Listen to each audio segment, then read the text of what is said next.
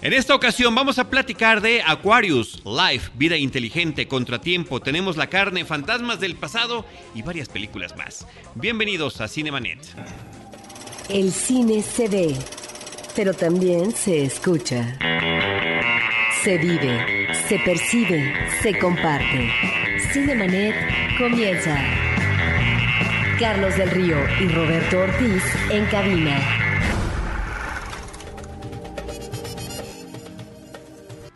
www.cinemanet.com.mx es nuestro portal, es un espacio dedicado al mundo cinematográfico. Yo soy Carlos del Río y desde Anchor Sound les doy la más cordial bienvenida, saludando a nuestro productor Uriel y a Paulina Villavicencio y por supuesto a Roberto Ortiz y a María Ramírez. María.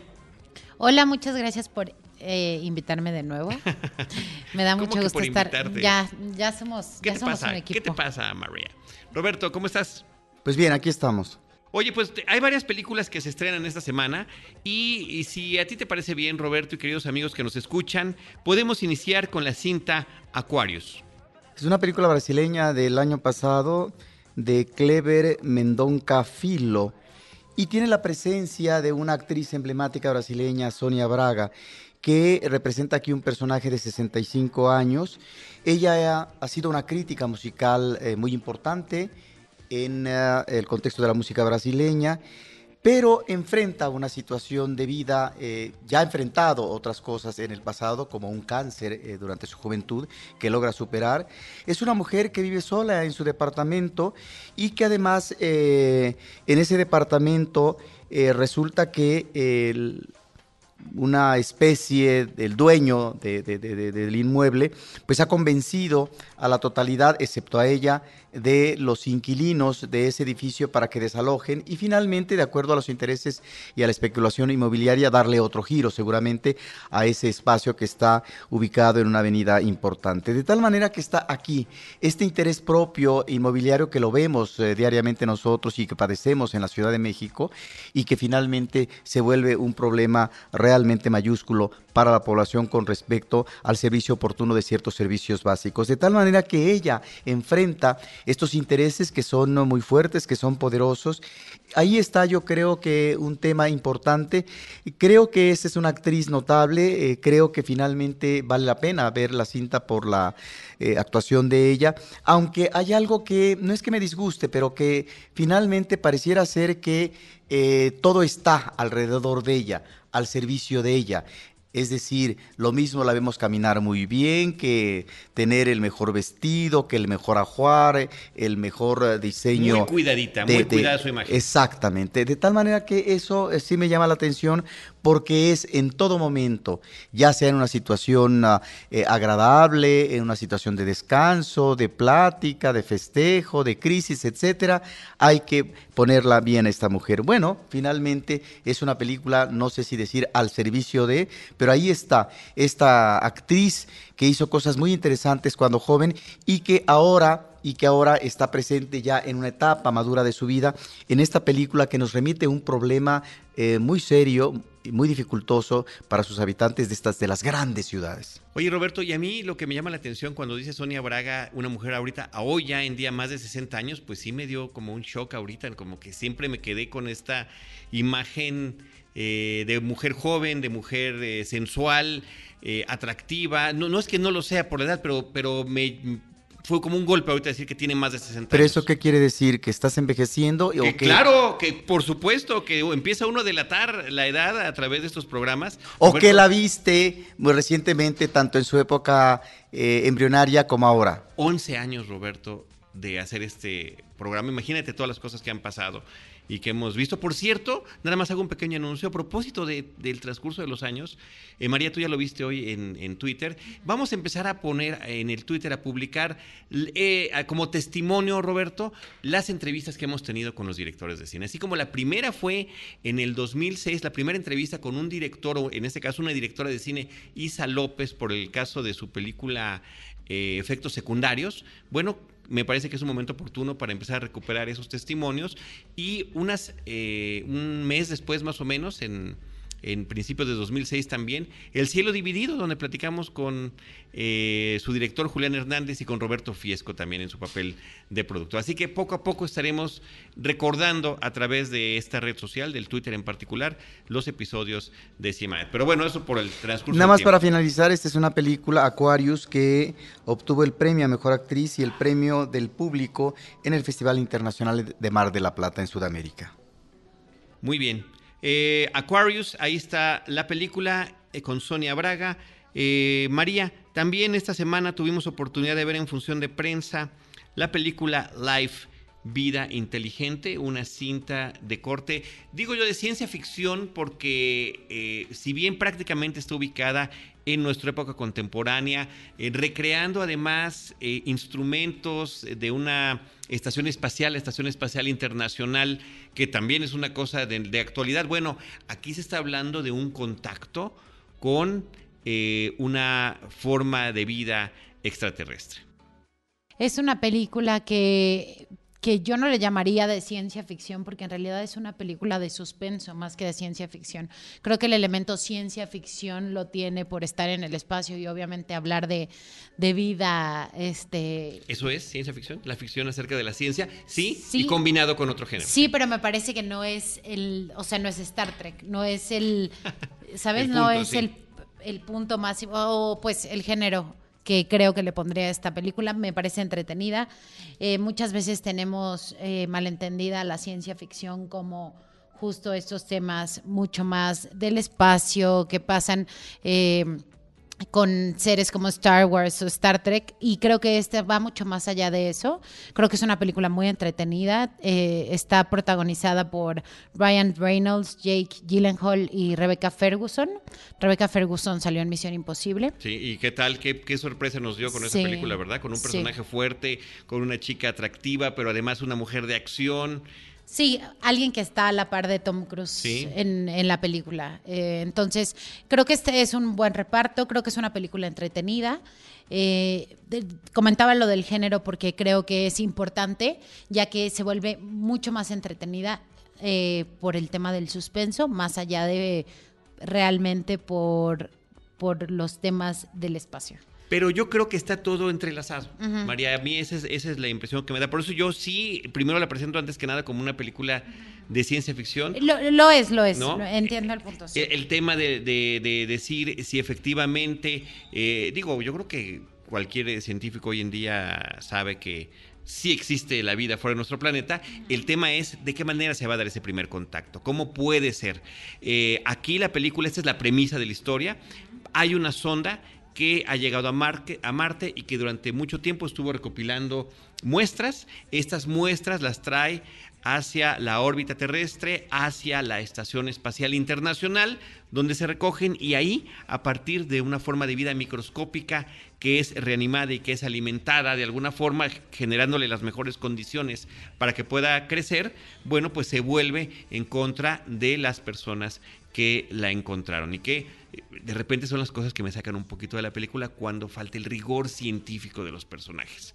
Que por ahí es discutible lo que estoy diciendo porque también hay quien podría decir, estaba discutiéndolo, este, acabando la película con El Salón Rojo, con Alejandro Alemán, y me decía, no, es que parte de ser científico está también la curiosidad. La curiosidad es la que mueve la ciencia. Y por eso estos contactos quizá que yo considero innecesarios, que generan que pues, se desate una crisis dentro de esta estación espacial y que en lo que tiene que ver en términos argumentales, inevitablemente, Roberto, y María nos remite a la película Alien, el octavo pasajero, ¿no? Alien, la película original de Ridley Scott de 1979, donde efectivamente estamos ante una situación muy similar y donde eh, se tiene que dar la sobrevivencia de alguna de las dos especies. Totalmente, yo todo el tiempo esperaba así que saliera de la panza de alguien el alien, de esa vez era como, tiene que pasar esa escena, porque Sin embargo hay cosas que, pueden remitirnos a eso, ¿no? Sin decir... Sí, sí, o sea, es muy parecida a esa película.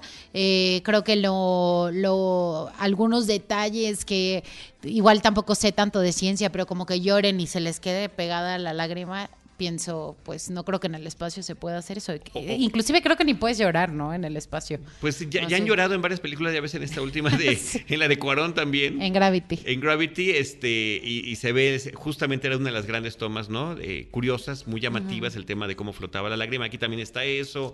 Eh, pero, como que tienen, tienen gotitas pegadas. O sea, esas cosas a mí me desconectan de las películas y como que eso quiero hacer el punto que es lo malo. Y la otra cosa que también siento que, que no, que hace que me desconecte de las películas es Ryan Reynolds en todo el tiempo es Deadpool. O sea, está en su papel de Deadpool y ya no sale de ahí que creo que esa es la otra cosa. Lo demás, mientras dejes de un lado si en el espacio pasa o no, o sea, tienes que quitarte ese chip de saber qué pasaría o qué no pasaría. Mientras te quites eso, creo que es una película entretenida y, y la verdad sí te mantiene en, en suspenso. totalmente, eso lo cumple perfectamente bien. Además, bueno, abonando también un poco a la cinta, hay un esfuerzo muy grande por parte de la producción de que todo efectivamente se vea real. El efecto antigravidad, la forma en la que está conformada la estación espacial y las diferentes áreas que la componen, la forma en la que se transportan con gravedad cero estos personajes de un lado a otro, inclusive también recordándonos mucho Gravity, toda la secuencia inicial de la película es un gran plano secuencia o un falso plano secuencia donde nos están pasando cosas que suceden por todos lados, justamente en el momento en el que se está haciendo la recuperación de esta sonda que viene de Marte. Bueno, pues ahí está esta película para su consideración y entretenimiento. Y creo que un dato interesante también es que todas las máquinas que utilizaron, toda la maquinaria es real. ¿No? Es, son, son máquinas reales que usan en la NASA. todos los aparatos son para dar esa apariencia justamente, ¿no? Pero, sí son reales algunos. Sí, eh, nos dijo... Sí, Alain Sefcovic de... de sí, lo que pasa es que yo no sé qué tanto puede ser, no, toda la nave puede ser así, ¿me explico? ah, bueno, seguro hay mucha pantalla verde, ciertos, No, y además ciertos instrumentos los que, los que se utilizan para dar la sensación de la realidad. Pues ahí está Life Vida Inteligente. El director es Daniel Espinosa. Y eh, pues interesante lo que hacen con una cosa. A mí lo que digo es efectiva.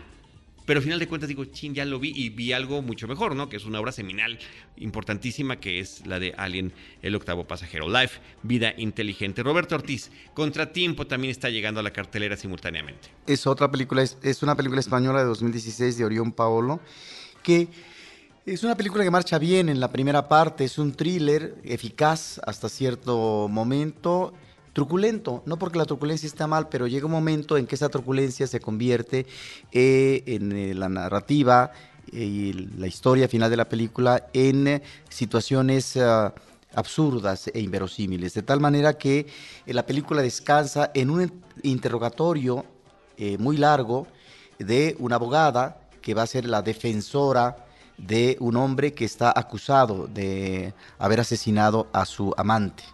Y finalmente él, a partir de este interrogatorio, es que tiene que poner los puntos, eh, las IE sobre la mesa, las cartas sobre la mesa, eh, para eh, que finalmente exista una buena defensa. Esa es la premisa de la película. Claro, sobre esto que estoy diciendo hay una vuelta de tuerca, pero finalmente el público tendrá que descubrir de qué se trata. Y eso me parece que está bien. Claro, narrativamente esto se combina con flashbacks hacia el pasado con respecto a esas situaciones vividas por este personaje con su amante, eh, las peripecias que pasan eh, y, cómo llegan a una situación eh, de gran dificultad, de tal manera que hay de por medio un chantaje, etcétera aparentemente, inclusive dos situaciones de una misma realidad que finalmente son enfoques de visión. De tal manera que ahí está, eh, me parece una situación interesante para el espectador de este interrogatorio en donde si efectivamente al espectador le gusta el thriller y a partir, porque eh, un thriller entraña también un reto a la inteligencia del espectador con respecto a si es el culpable, por qué es el culpable, qué hay detrás del personaje, etcétera, ¿no? Y lo que significa también la parte de la investigación, en este caso, por un personaje femenino que está interrogando al presunto culpable. De tal manera que eh, ahí están estos elementos y al final me parece que resbala estropitosamente la película porque no tenía necesidad desde el punto de vista argumental, de eh, rematar de una manera que finalmente llega a eso, a lo inverosímil, a lo increíble, en donde no es que no se puedan dar ciertas cosas, pero finalmente eh, eh, no tenía necesidad un thriller que de alguna manera estaba construyendo una historia interesante de llegar a eso. Pero bueno, ahí está una película española que llama la atención porque finalmente es, es un thriller y que hay un seguimiento interesante y en donde efectivamente toda la acción está en un solo espacio, en un departamento, en el departamento del presunto culpable. Combinado esto, efectivamente, con el pasado, y el pasado tiene que ver no solamente con interiores, con exteriores, etcétera, de tal manera que hay respiros para el público. Eh, ahí está la película Contratiempo y, yo creo que la podríamos conectar, eh, María y Roberto, con la película que tenemos a continuación, que también llega a la cartelera. Es una película mexicana, se llama Tenemos la carne, de Emiliano Rocha Minter, una película que se había presentado en el Festival de Morelia. Eh, originalmente, ahí es donde, donde se estrenó, inclusive ya los, cuando hicimos el podcast de Morelia, se hicieron comentarios sobre esta película, pero llega ahora a la pantalla comercial. Y digo, lo podemos conectar en el sentido de que estamos también ante un mismo espacio. Eh, ante una sola, prácticamente una sola locación, una sola ubicación de los personajes en el interior de un edificio abandonado, donde vive una especie de indigente que recibe a un par de hermanos que a ese lugar. Este indigente se llama Mariano que es el único personaje que tiene nombre, parece ser. Bueno, también hay un soldado, pero no está identificado con un nombre, que va a ser, eh, digamos, va a vivir una situación difícil en ese espacio.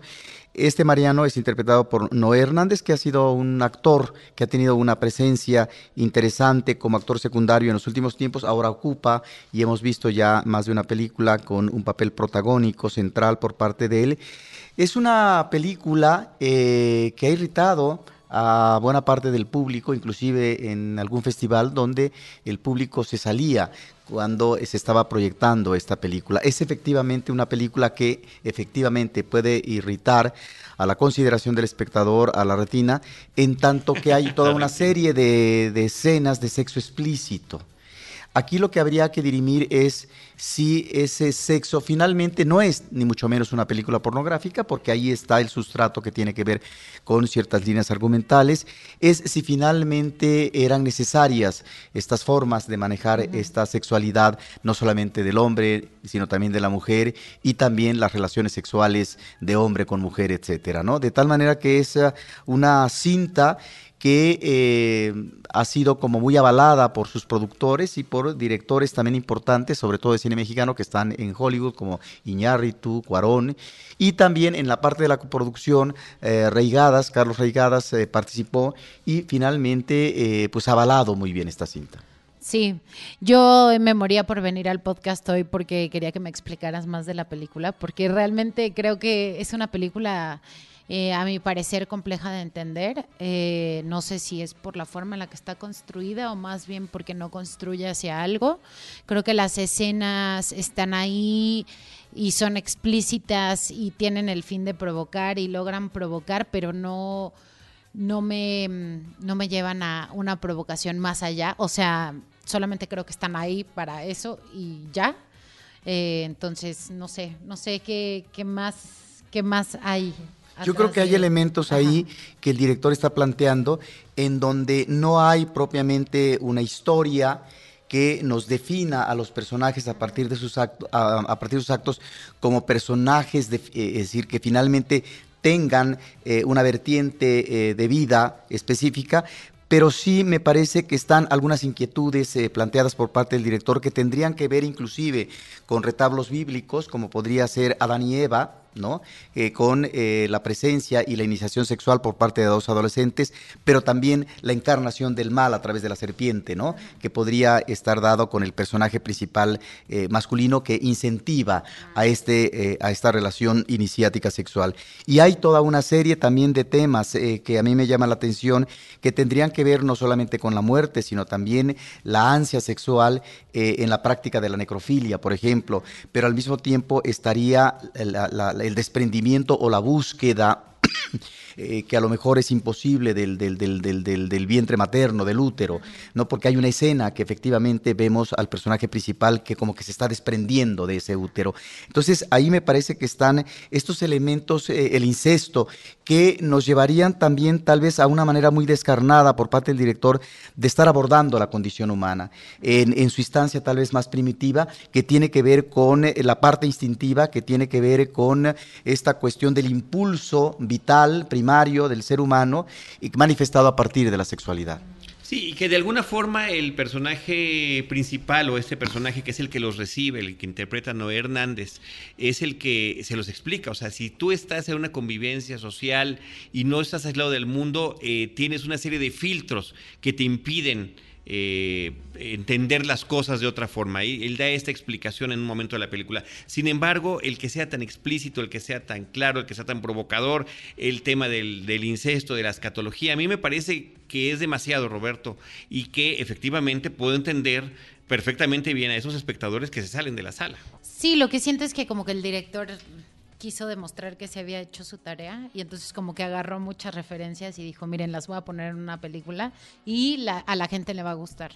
¿no? O sea, o a la crítica le va a gustar más que a la gente, porque eh, leía una entrevista de al director y él decía como, no, pues yo pensé en lo que yo quería plasmar en esa película, no pensé, o sea, al final no sé a qué público está dirigida esta película y creo que justamente eso es lo que lo que vemos en pantalla, un una mezcla de referencias que yo te comentaba Roberto que a mí me hizo pensar un poco en Gaspar Noé, en Love, este, en donde pues también hay escenas muy explícitas. Y sé que no fue la película que a la que mejor le fue con la crítica de Gaspar Noé, pero creo que a mí es una película que me hace sentido porque tiene esas, esas escenas y la ves en 3D, o sea, ves genitales en 3D en la pantalla con Gaspar Noé y no me provocan lo mismo que me provocó esta película. Em, creo que la película empieza bastante bien, me, me, estaba gustando, creo que estaba fluyendo y la, los últimos 40 minutos me parecieron, o sea, no, ya no, no. Ahora, hay que decir que estamos ante un director, que eh, Emiliano Rocha Minter, que parece ser es el hijo de Sara Minter, esta directora interesantísima, eh, interesantísima que murió recientemente y que hizo todos estos trabajos en Nezahualcóyotl sobre este grupo de muchachitos del grupo musical Los Mierda Punk y otras cosas más que me parece que, eh, bueno, ahí está también, no sé si la influencia, hay que anotar, me parece, un trabajo plástico sumamente atractivo. Estamos ante un fotógrafo que se llama Yoyotl Alvarado, que me parece que hace un trabajo fotográfico muy, muy, eh, em, muy logrado y que además también habría que ver con, eh, quiénes son los responsables de la dirección de arte, porque en este espacio es un espacio cambiante que se va transformando, que de repente se vuelve una especie de cueva eh, a lo mejor cada vez más impenetrable con respecto a estos pasajes donde pareciera que solamente cabe una persona o eh, que tiene que arrastrarse para poder llegar hasta el fondo de una especie de caverna primitiva. De tal manera que me parece que ahí estamos ante un trabajo sumamente atractivo eh, del espacio y que, se, que va siendo modificado no solamente por parte de los personajes físicamente, sino que de repente también cambia en función yo creo que de esta vertiente que le quiere dar eh, el director al destino de los personajes. Y ahí están también otras cosas que tendrían que ver con eh, situaciones, si no de contexto mexicano, sí de realidades en donde habría que ver hasta qué punto esto cuaja convenientemente. Por ejemplo, creo que la presencia de un personaje eh, soldado, en una especie de ritual de sacrificio humano, no es gratuito decir, ahí yo creo que está eh, este elemento tal vez, eh, de, si no de crítica social, sí de finalmente eh, una situación propia de un país como México. Habría que ver si finalmente por ahí va el asunto. Y es por eso que cantan el himno nacional.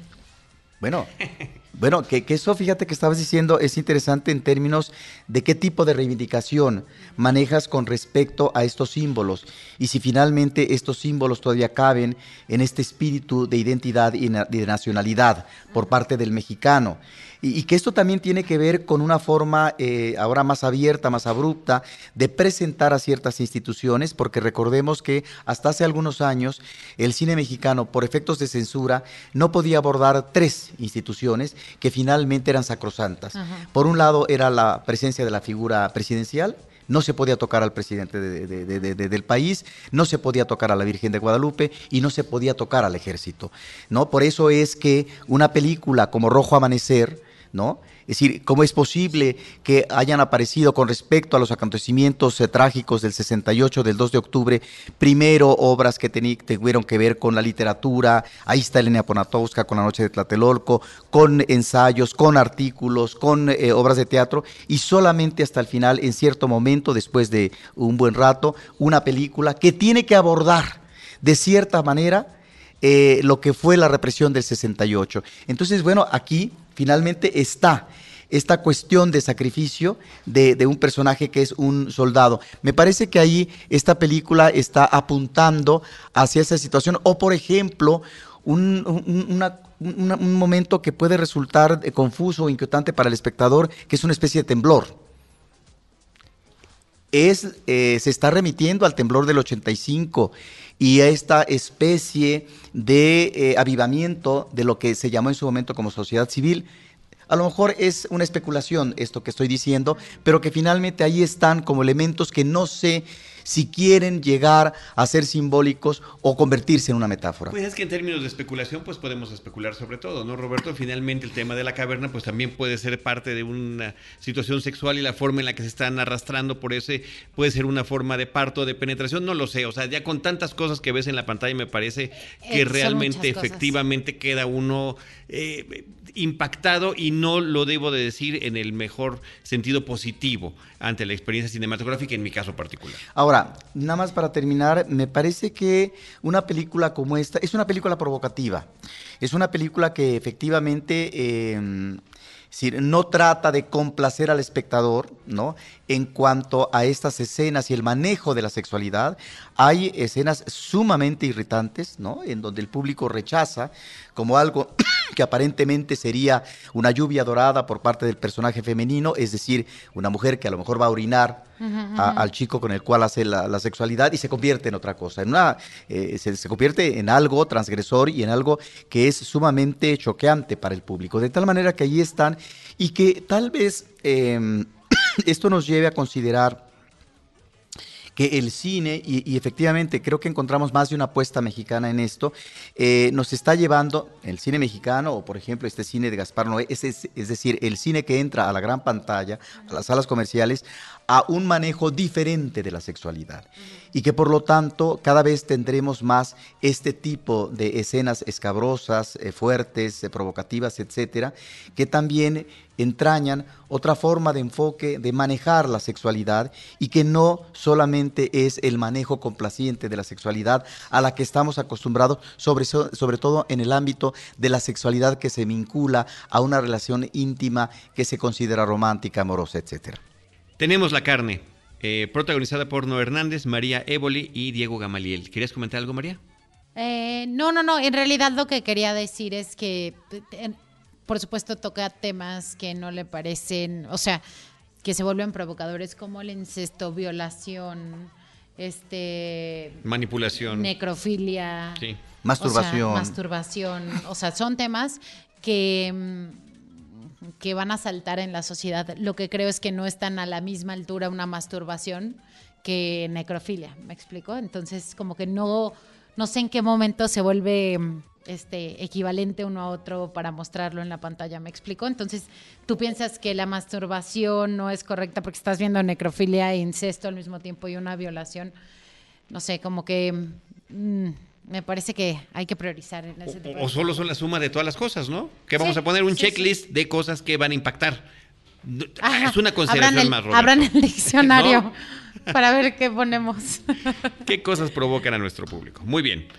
tenemos la carne. Vámonos ahora con una película que se llama en México Fantasmas del Pasado. El título original es Personal Shopper, una cinta dirigida por Olivier Asayas y eh, protagonizada por Kristen Stewart, eh, que está interpretando a una mujer que por una parte trabaja para una celebridad comprándole su ropa de lujo en diferentes eh, tiendas y boutiques internacionales entre Italia, eh, Francia, Londres, Inglaterra, ¿no? En las principales capitales de la moda, este, Londres, Roma y París. Y eh, por otra parte, ella tiene esa facilidad para tener un contacto con los espíritus. Ella se autodenomina medium en algún momento de la película, pero además, y todo esto sigue siendo la premisa, está viviendo un duelo tremendo. La película, de hecho, toda la película trata sobre su duelo. Ella perdió a su hermano gemelo con quien quisiera establecer contacto.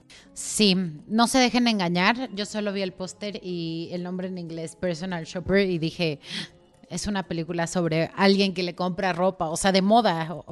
y, sí, y sí se trata de eso. Y no, o sea, sí se trata de eso, pero realmente pues es una película. Oye, por eso el título explicativo en español. Sí, fantasmas del pasado. Que aún así podrían ser como tus exnovios o algo así. o sea, no, tienes que ser medium para ver eso, pero sí, no se dejen engañar. Es una película que en realidad, pues sí tiene tintes de película de miedo. Pues, ¿te, pareció de miedo? Es que a mí no me dio miedo nunca. Bueno, es que a mí me da miedo todas las películas. ¿Pero te dio miedo? Sí. ¿En algún momento sentiste el chin? ¿Qué va a pasar? ¿Qué es que de verdad iba con esta, con la expectativa de ver algo, o sea, están está en salas de arte, pero esperaba ver, estaba, esperaba ver algo relacionado con moda. Y empieza la película con ella en una casa abandonada o en una casa sola, ella sola en la noche tratando de establecer contacto con alguien, no sabemos con quién. Y entonces yo dije, o sea, me están engañando, ¿qué es esta película? Yo vine a ver otra cosa. Entonces creo que a partir de ahí ya me sugestioné a que iba a ser así la película. Creo que tiene un poco de todo también, o sea... un poco de suspenso. Eh, eh, de repente puede uno tener hay que tener en este caso, aunque efectivamente sale como una realidad, sale como, aparece en la película como una realidad el tema espiritual y las eh, manifestaciones en el mundo físico de esta espiritualidad y estos seres que ya nos dejaron, pero también resulta que efectivamente, como siempre, hasta en The Walking Dead sucede, hay que tener más cuidado con los vivos que, con, los, muertos. Sí, de acuerdo. Esa es una situación que se maneja ahí en la película. Eh, simultáneamente nos está pasando la vida de, lo que significa ser un personal shopper, como efectivamente, pero en ningún momento desde el lado glamoroso en el que tú te lo esperabas, me imagino. Nada que ver. O sea, ella es muy infeliz con ese trabajo y realmente el la médula espinal de la película es el duelo que ella está viviendo. No tiene nada, en realidad no tiene tanto que ver con su trabajo, sino ese es un elemento más que la une a otros elementos dentro de la película. cómo ese duelo la puede dejar susceptible a ser influida para otras cosas, ¿no? Ahora, lo cual creo que le estamos contando más emocionante de lo que aparece en la pantalla. Realmente es una película con un ritmo bastante... Es lenta.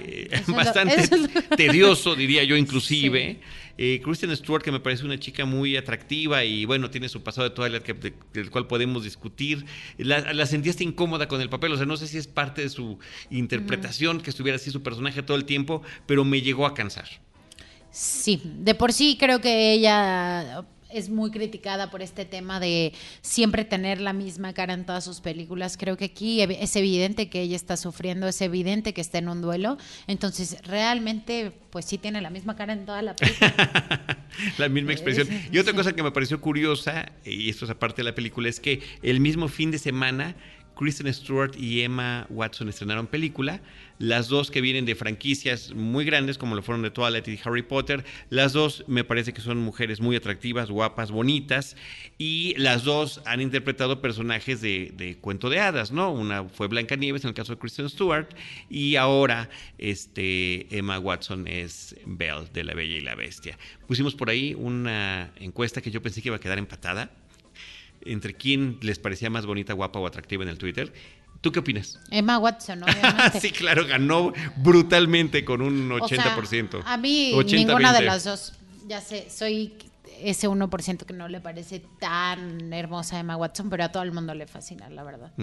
O sea... ¿Y Kristen Stewart no? No, nada. ¿Nada? No, no. Mm, interesante. Fíjate cómo es una cuestión de perspectivas. Sí. Y uno puede estar equivocado. pero entiendo perfecto que les parezca atractiva, pues, o sea, entiendo que es súper stylish. Y creo, stylish. Y creo que el tema de Emma Watson, que a mí me parece significativo, es que es una persona que tiene influencia y habla mucho sobre feminismo y derechos de la mujer y... O sea, creo que eso es lo que a mí me parece más relevante. Sí, pero estaban hablando de belleza. Sí, por eso. Sí, sí, sí. Por eso no me, no, eso no. Pero yo tiene que, yo, sabes que creo que influye mucho también en el tema este de la votación. Como dato curioso nada más, es la popularidad de cada película y también el carisma de cada una de, las de las de las personas. Entonces, bueno, Kristen Stewart no es carismática. Olivera Sayas, Roberto es el director de París te amo y de Las nubes de María un director francés, es el que, el que tuvo a su cargo esta película, que eh, principalmente está ubicada en París, ¿no? Y con los viajes que ella está realizando hacia este lado. Pues bueno, ahí está. Fantasmas del pasado, Personal Shopper, que continúa en cartelera. Roberto Ortiz, tenemos un pendiente que tú pusiste sobre la mesa y que nos parece muy importante y muy interesante porque, eh, María, hicimos programas acerca de las películas nominadas al Oscar, lo que esperábamos, las expectativas, fuimos comentando muchas de ellas conforme se iban estrenando comercialmente, además del programa especial sobre las nominadas, también después de las que ganaron, pero ¿qué pasa, Roberto, con esas películas que finalmente no llegaban a nuestra cartelera,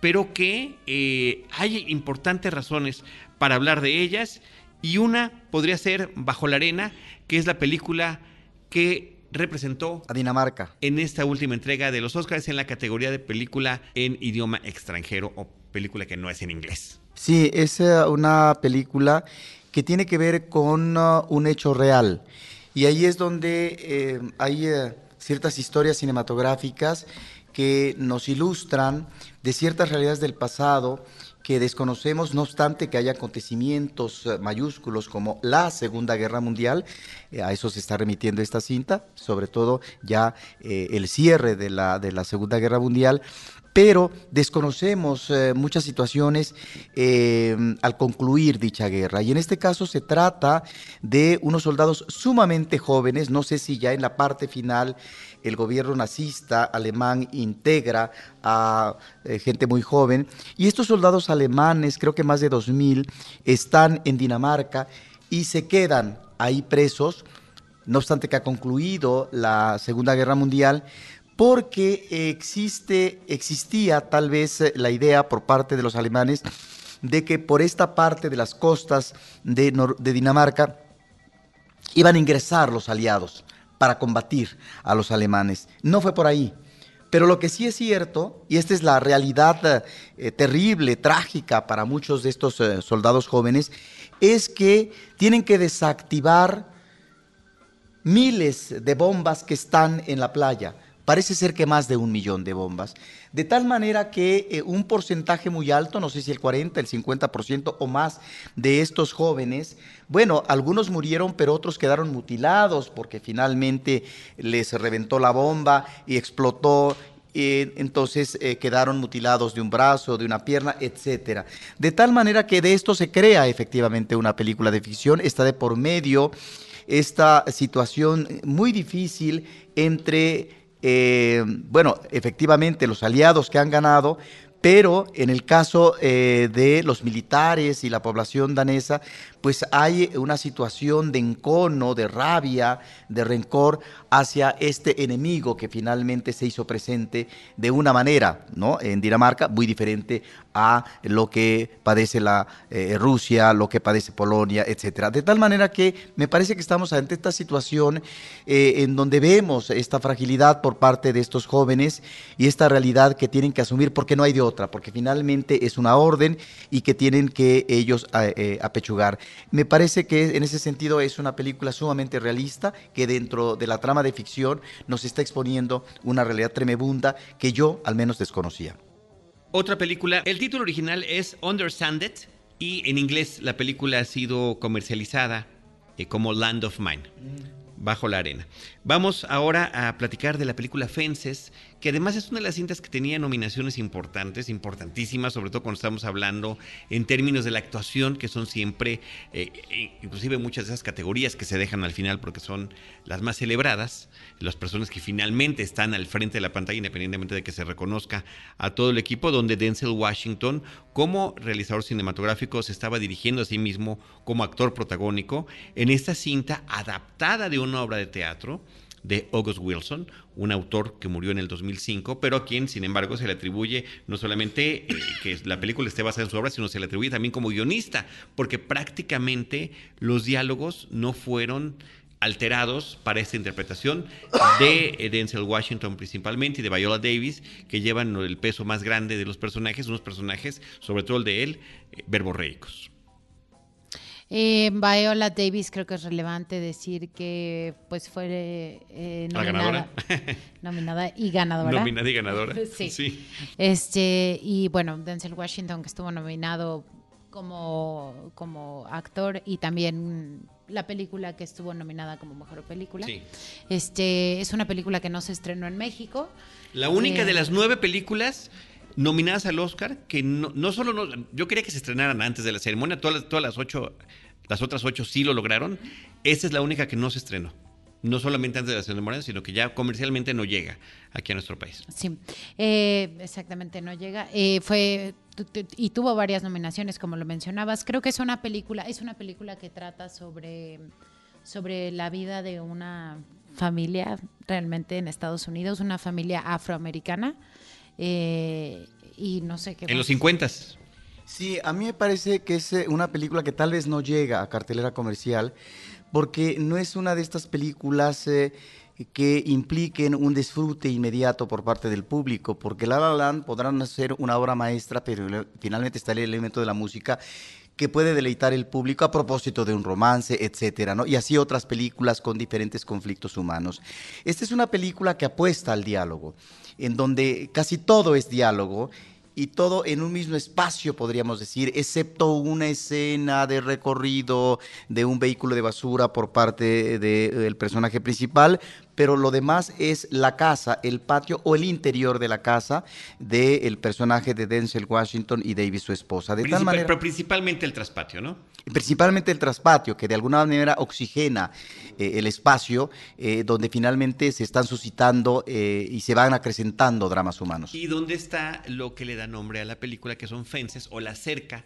La cerca que separa a los vecinos y que se supone que le está arreglando, pero bueno, al mismo tiempo, eh, fences es también un sinónimo de cerca y de división, que es lo que, de lo que habla la película. Exactamente, que está implicando eh, una cuestión simbólica a propósito de esta situación de unión o no o desavenencias por parte de los integrantes de la familia. Me parece que, que, hay eh, un argumento sumamente inteligente que nos remite a la discriminación de la raza negra a partir de un conflicto personal del personaje de Denzel Washington, es decir, un hombre aparentemente perdedor eh, porque pudo haber sido un gran jugador de béisbol y no lo fue, por X motivos. Y hay ahí este, eh, eh, esta situación tal vez de frustración, pero también de consideración tal vez muy, muy sabia por parte de él, de que finalmente la realidad es otra y uno tiene que atenerse a esa realidad, en este caso la familia, la esposa, los hijos, y cómo servir y ser corresponsables de los hijos. Pero también ahí es donde encontramos estas relaciones difíciles de padre y hijo, y por eso yo eh, aludo, no vamos a decir de qué se trata, pero hay un diálogo formidable ya casi en la parte final de la película entre la madre y uno de los hijos, ¿no? ¿no? De, de, este matrimonio, donde creo que queda muy claro para el público ¿sí?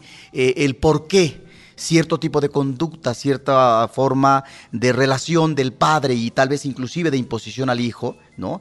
Que puede crear efectivamente una situación de desánimo, de rechazo por parte del hijo, de resabios y de rencor, pero que finalmente tiene que ver eh, la visión inteligente por parte de un padre de cómo proteger a un hijo ante la crueldad de un medio que finalmente lo va a atrapar, lo va a determinar y lo puede hacer trizas. Me parece que en ese sentido hay reflexiones, hay eh, luces en esta historia de a partir de estos integrantes de la familia, ver los efectos que en su vida van teniendo, como por ejemplo un hermano, ¿no? Como aparentemente locuaz, que finalmente tiene que ver con los rezagos, con los resultados propios de las vivencias trágicas de la guerra. De tal manera que me parece que es una película que nos remite efectivamente sí a la familia, pero a cómo la familia, a pesar de todo, debe de estar unida o debe sobrevivir no obstante las circunstancias adversas y en medio de todo la pobreza. Es decir, eh,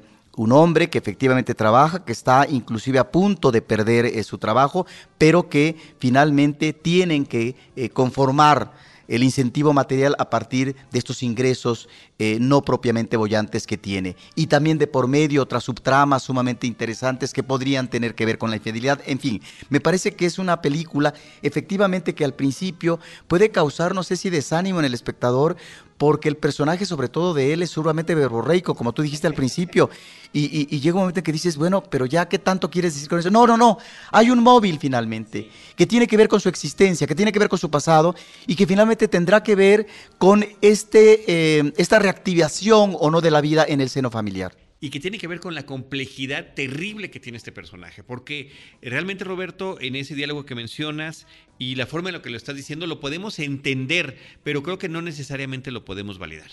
Y yo creo que ahí está la reflexión para cada espectador acerca de las decisiones que toma este personaje, el por qué las toma y también el de la esposa el personaje que interpreta Viola Davis. Me parece que eso es como la parte más interesante. Sin embargo, yo sí me siento atrapado en la obra teatral a la hora de que veo esta película, con todo y que está muy bien interpretada, muy bien actuada, eh, muy bien fotografiada. Pero creo que esos valores adicionales que pudiera, y no sé, llámame aquí si yo estaba buscando eh, la complacencia como, como espectador, pero todos estos valores que nos podría brindar la magia cinematográfica, la posibilidad de estar en otros lugares, porque cuando estás en una obra de teatro hablas de cosas que no ves porque no puedes tenerlo todo allí mismo.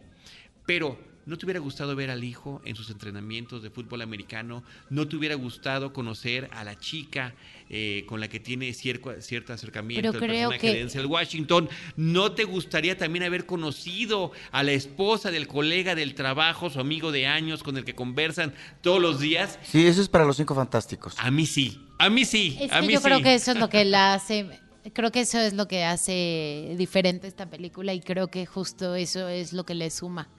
O sea, que te estás, o sea, prácticamente estás como leyendo un libro. Te tienes que imaginar esas cosas. una obra de teatro? Es una obra de teatro, pero tienes que emplear la imaginación y al final te estás metiendo en, como lo mencionabas, es una relación padre-hijo, pero creo que te metes en todas las relaciones dentro de la familia.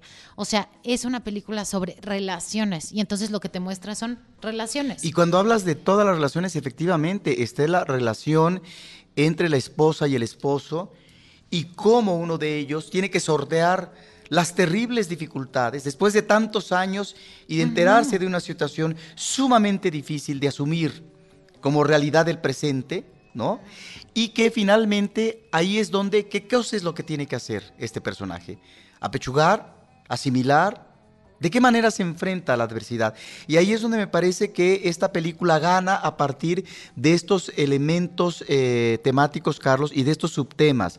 No, yo lo que creo es que es una película, a ver, que no tiene que irse por el lado fácil del espacio gratuito. No, es un espacio que cumple su función dramática, tanto el espacio interior de la casa como el espacio exterior y solo eventualmente un espacio externo citadino que tiene que ver con un bar, etcétera, ¿no?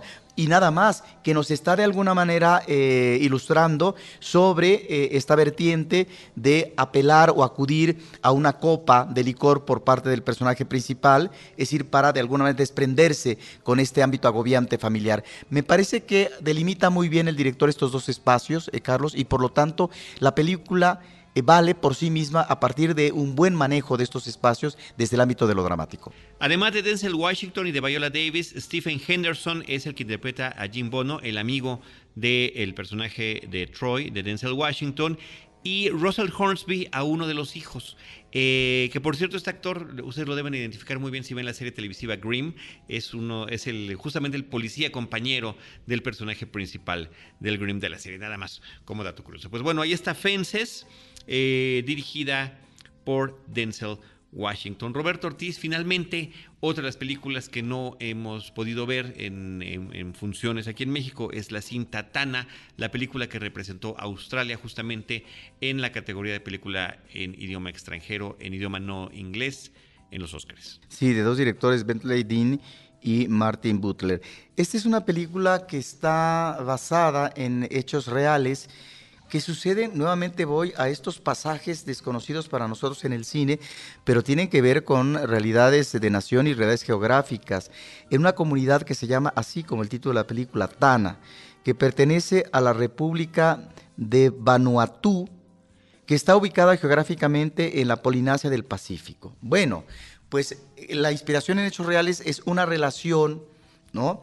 de dos de estos uh, dos jóvenes de una tribu y que finalmente se torna una relación prohibida porque alteran eh, uno de los uh, lineamientos que se manejan con respecto a los matrimonios que se comprometen de una chica con un chico de otra tribu, etcétera, que eh, de alguna manera van a incidir favorablemente para que no haya problemas de enfrentamiento y de arrebatos, uh, de venganzas y de muerte entre estas tribus, ¿no? Son formas de pacificación y, eh, eh, para eh, el, manejo de, la paz en estas comunidades. Bueno, ahí está esta premisa por parte de esta cinta de ficción.